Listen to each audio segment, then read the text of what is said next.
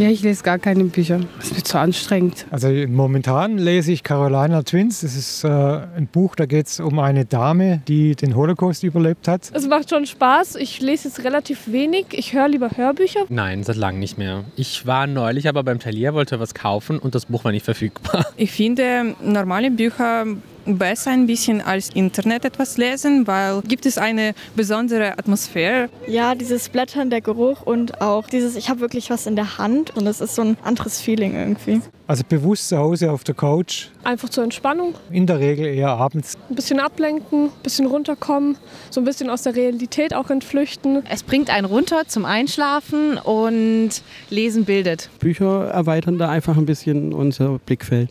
Lesen ist sehr wichtig. Also bitte lies mehr.